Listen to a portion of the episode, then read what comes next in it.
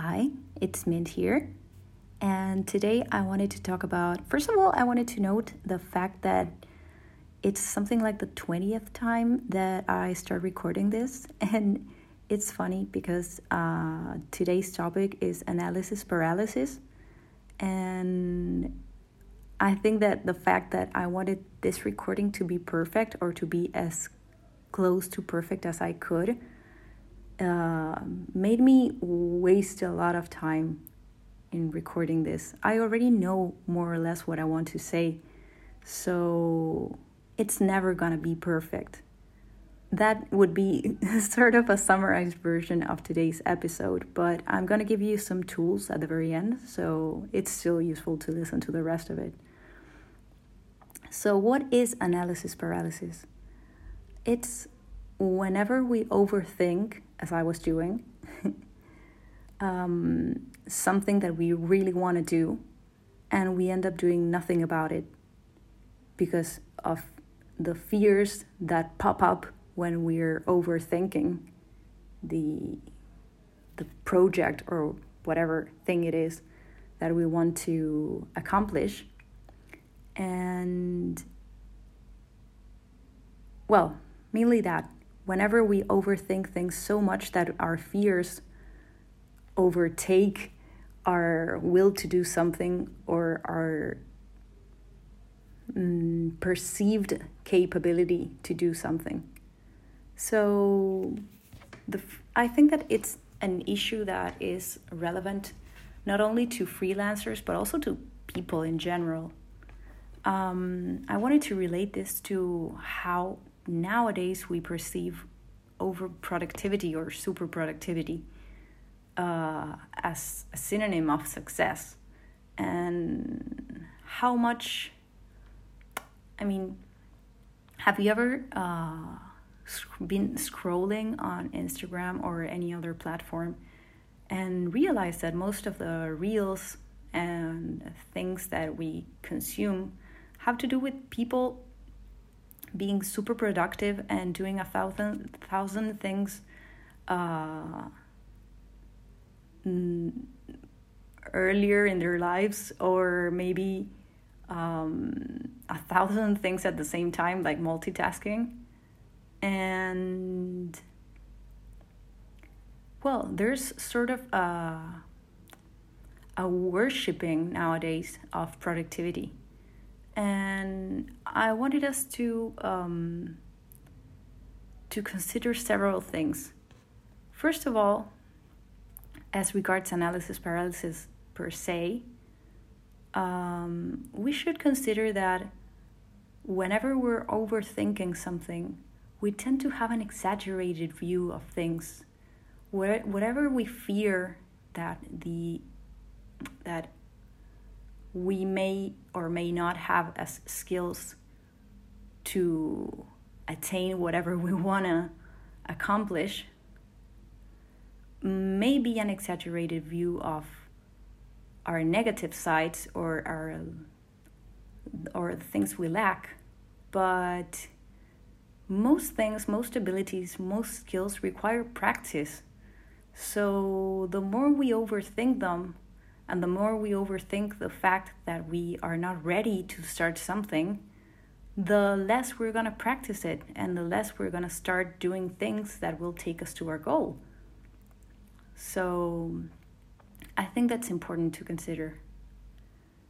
Um, I think that the three things that we tend to overthink are our abilities, our personal abilities, and also the well the inputs or the um, resources that we should that we need to accomplish whatever goal we want to accomplish.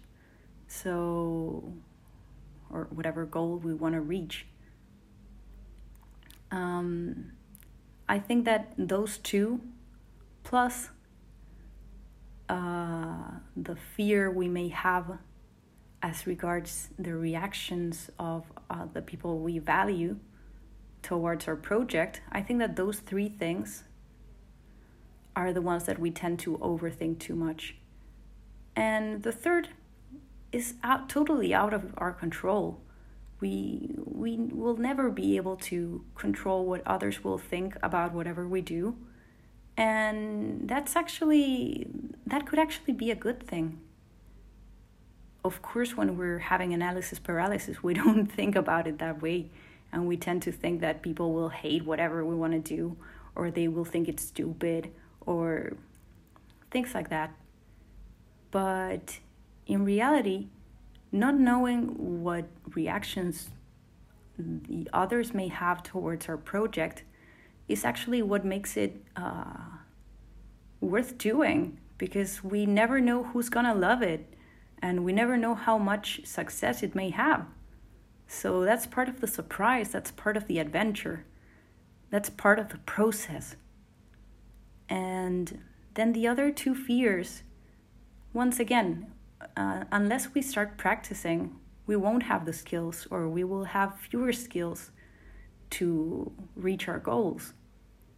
So it's uh, fruitless to to stop and just stare at a wall and think about the fact that we don't have the skills nowadays to attain um, whatever projects we're interested in uh, perfectly.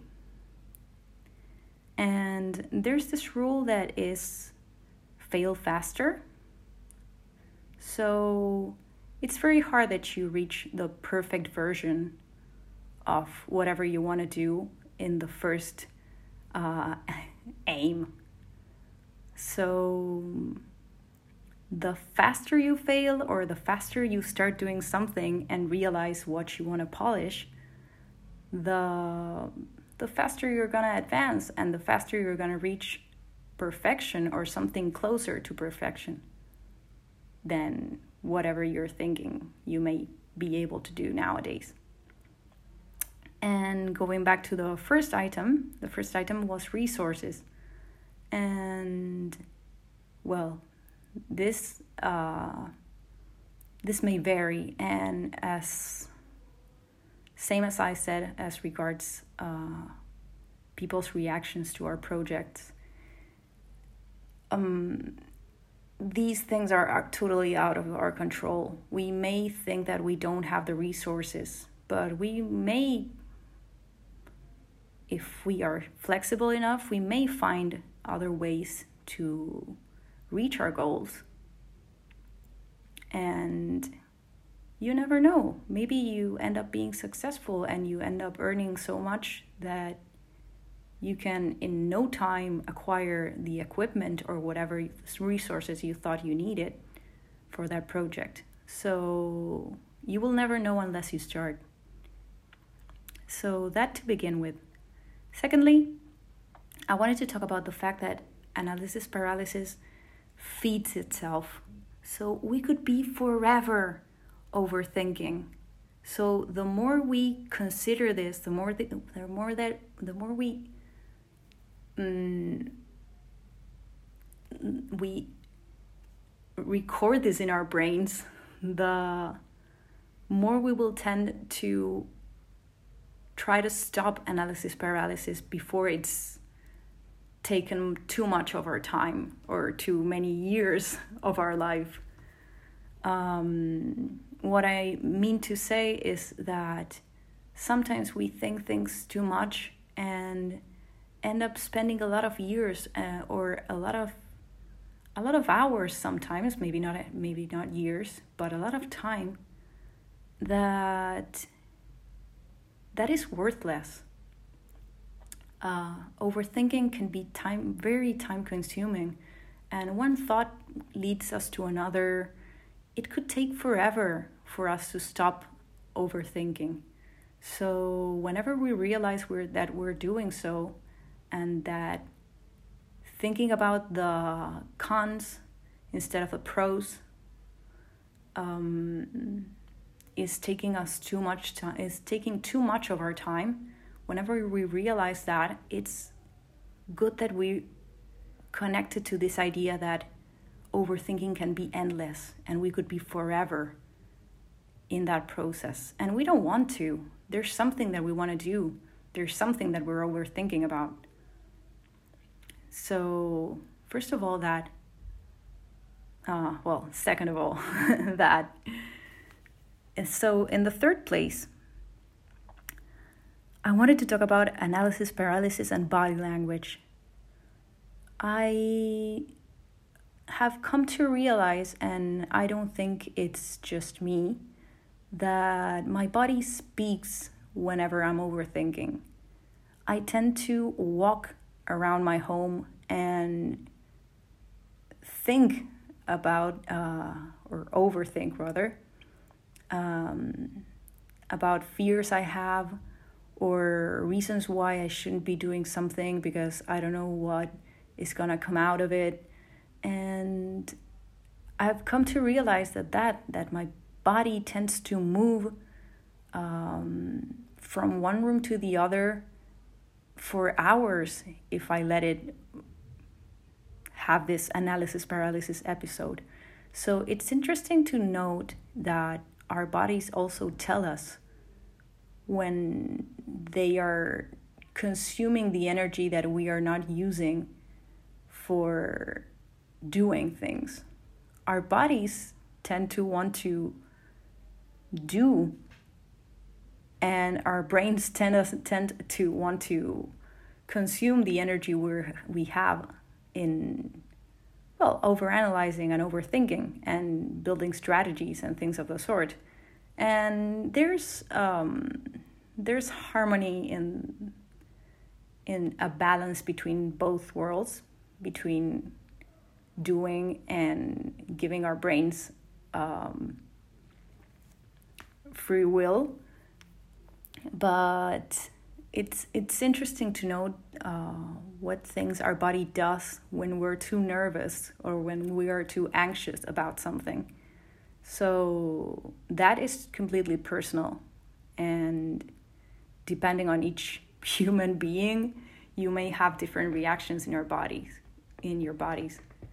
But it's interesting to start uh, noticing them for instance some people may eat too much while they are overthinking i tend to walk around too much and then they ask me why why i look so fit and I don't exercise very often. And I think it's because of this, because I tend to overthink things so much that I'm all day walking around my home. And I've never, I, I never realized um, uh, how much exercise I end up doing uh, by doing so. So it, it has its pros because I have a healthy body due to that but um, it's not the way. I could perfectly find an hour or per day to exercise uh, and have control over it instead of have me walking around my home endlessly overthinking instead of doing whatever I want to do in that time. So the fourth item that I, I wanted to discuss is sort of related to this and also related to overproductivity. So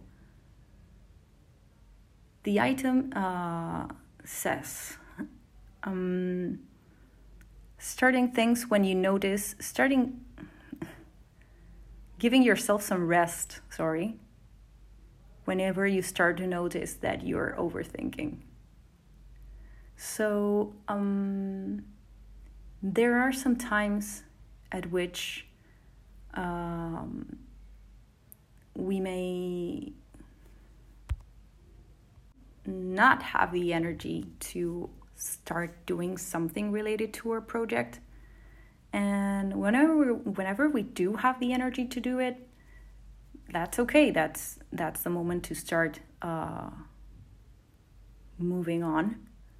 Um, but uh, before going to the step of uh, being productive and doing the things we are meaning to do, I wanted to go through the issue that nowadays uh, we value productivity so much that we end up thinking that we if we're not producing 24/7 we're being we're worthless or we're worth less than others let's say. And I've come to realize that since I in my personal case since I want to be productive all the time and I tend to overthink my projects too much, I end up wasting a lot of time walking around my home, as I said, or doing whatever I want to do or whatever I have to do. And there's times when people ask me, Hey, have you been watching this series? Or have you watched this movie? Or have you done this or that or have you seen that mm, x person has done this and i sometimes have no idea what they are talking to me about. And i've come to realize that there's so much time that i waste overthinking. There's so much time that i could use uh, maybe if i don't have enough energy to to be productive at that moment it's totally valid to use that time to do something that has to do with resting, like watching a series or watching a movie or watching videos on YouTube or having a social life, talking to friends, things of the sort. So there's so much time that is consumed by overthinking and that we could use for our rest that we don't even realize. We don't even realize because today, nowadays, everything is about being productive, or all the speeches are about being productive. Even this one could um, sound at the beginning like it's talking about being productive specifically. And I think that having time to rest and having time to dedicate to our leisure activities is as important as being productive. Um, there's there's a saying that says something that like uh, too much work and no play makes I don't know who a dull boy.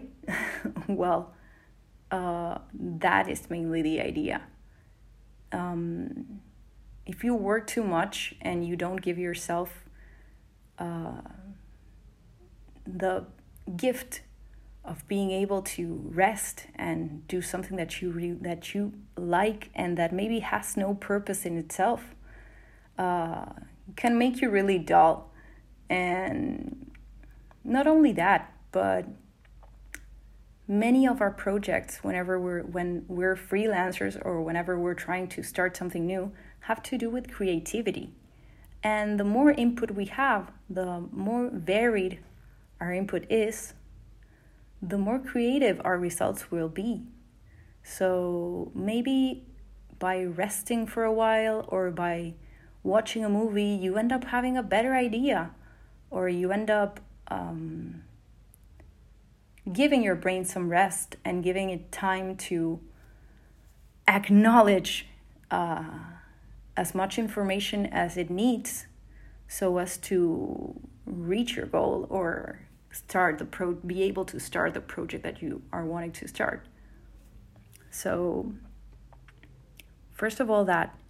And secondly well rather uh, to finish with I wanted to talk about the fact that uh, whenever we are having this analysis paralysis um, process and we realize that we're having it, sometimes, um, as I said before, it's very, um, overthinking is very energy consuming and time consuming. So we may be tired of overthinking and we may need to take some rest or we may feel like we are not good enough at that time, whatever the reason, be it uh, that we're tired or be it that we don't believe in ourselves enough. Um, it may be hard to start to stop overthinking and start whatever we want to reach or whatever we want to accomplish. But the key to it is just starting with 15 minutes of it, or maybe not even 15, maybe just five minutes of it. Just considering the fact that maybe even if we cannot accomplish our goals in the perfect, in the most, uh, in the best way possible, or in the way we think it should take form. Um, whenever we're thinking that we are not capable or that uh, that we're too tired or don't have the resources or whatever we're overthinking um, i'll start this idea over but uh, what i wanted to say is that whenever we're uh, overthinking whenever we're having this analysis paralysis episode it just takes us starting for at least five minutes. Just give yourself credit for five minutes and challenge yourself to do whatever you want to do for just five minutes. In the end, you will realize that you are capable enough to go on. And if the project or whatever you're doing is of so much interest to you in your core, you will probably end up doing more than five minutes of it. You will end up doing 15 or even more, or you will end up having the first part, the first, I don't know, uh, chapter of your novel, or the first, uh, or the prologue. And just by starting, just by giving yourself the chance to have to have 5 to 15 those are numbers that i think are a reasonable amount, depending on the project, of course. Giving yourself credit and giving yourself uh, the chance to try it out, to try out whatever you want to accomplish or whatever you want to start uh, for 5 to 15 minutes is most probably the only trigger that you need and will probably end this analysis paralysis cycle and it will probably lead to you wanting to do more of it or you realizing what things you want to polish or one or two things that you want to polish and that you can polish and it will probably end up in you being able to make a better version of whatever you wanted to do or you uh, accomplishing or wrapping up a part of whatever your project included. So it just takes that. It just takes you realizing that you're overthinking, stopping, and giving yourself the chance to do whatever you want to do for five or to 15 minutes. It's just that. So, those are the tools that I wanted to discuss, and that would be it. And I hope all the knowledge that I have shared with you in this episode comes handy in 2020, in 2023 and we can reach all the goals that we maybe were thinking about this year but we didn't start. So um, that I wish you luck for next year. And for that for the projects that you want to take over. And i think that is, this is a wrap up. Um, i wanted to wrap up the year by giving yourself some tools that you can take to 2023 and I hope these come useful and I hope that these take you to a life that is closer to everything that you ever dreamt of. And, well, basically that. I hope it makes you, I hope these tools help you uh, have a happier life and a more fulfilling one. So, because that is mainly the idea behind this project, behind this project of mine, behind this podcast, to give you tools to reach um, a happier version of the life that you are living, or to be able to accomplish the goals that you've dreamt of. So I hope I've uh, I've given you some uh, good advice, and I really wish you the best. And that should be all. It's hard for me to close this episode because I've so many things have happened in 2022 and so many I've been able to through these uh, techniques I've been able to reach so many things that I thought that would never come to reality that um, I don't know it's really hard for me to think that the year is almost over and we're we're on the last day of the year. But I'm really grateful and that I wanted you to consider the fact that it sometimes just takes a phone call or a message to a friend or an email to start something that you really desire, to find a job that makes you happier, to find someone that can help you out to accomplish whatever you want to accomplish. Like, for instance, I'm. I messaged my my partner to ask her for help to set up my Twitch and now I'm streaming. And it just took me a message and she was totally willing to help me. And that also means that I had I was lucky.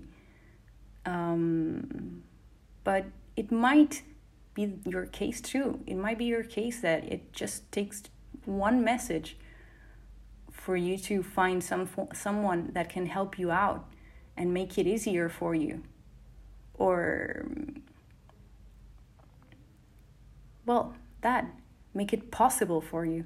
In my case uh, for me it was like learning chinese.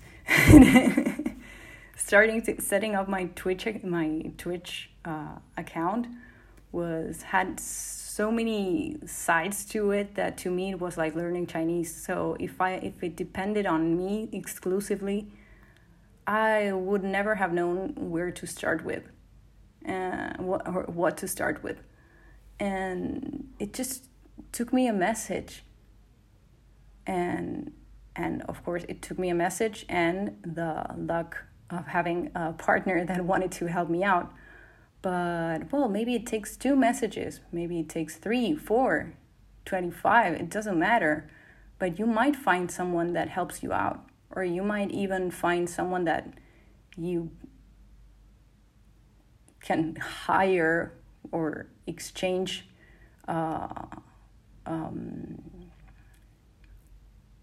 like favors with to to reach your goal. So it's sometimes closer to us than we think doing whatever we want to do is sometimes closer to us than we think. And it just takes stopping uh, that overthinking cycle and doing something about it. And well, that I'm much happier this year because I followed some of these rules, and I hope that uh, sharing them with you inspires you to to have a happier 2023 and I hope to have you on the other side next year. And that's all for today. Thank you for listening and have a happy new year.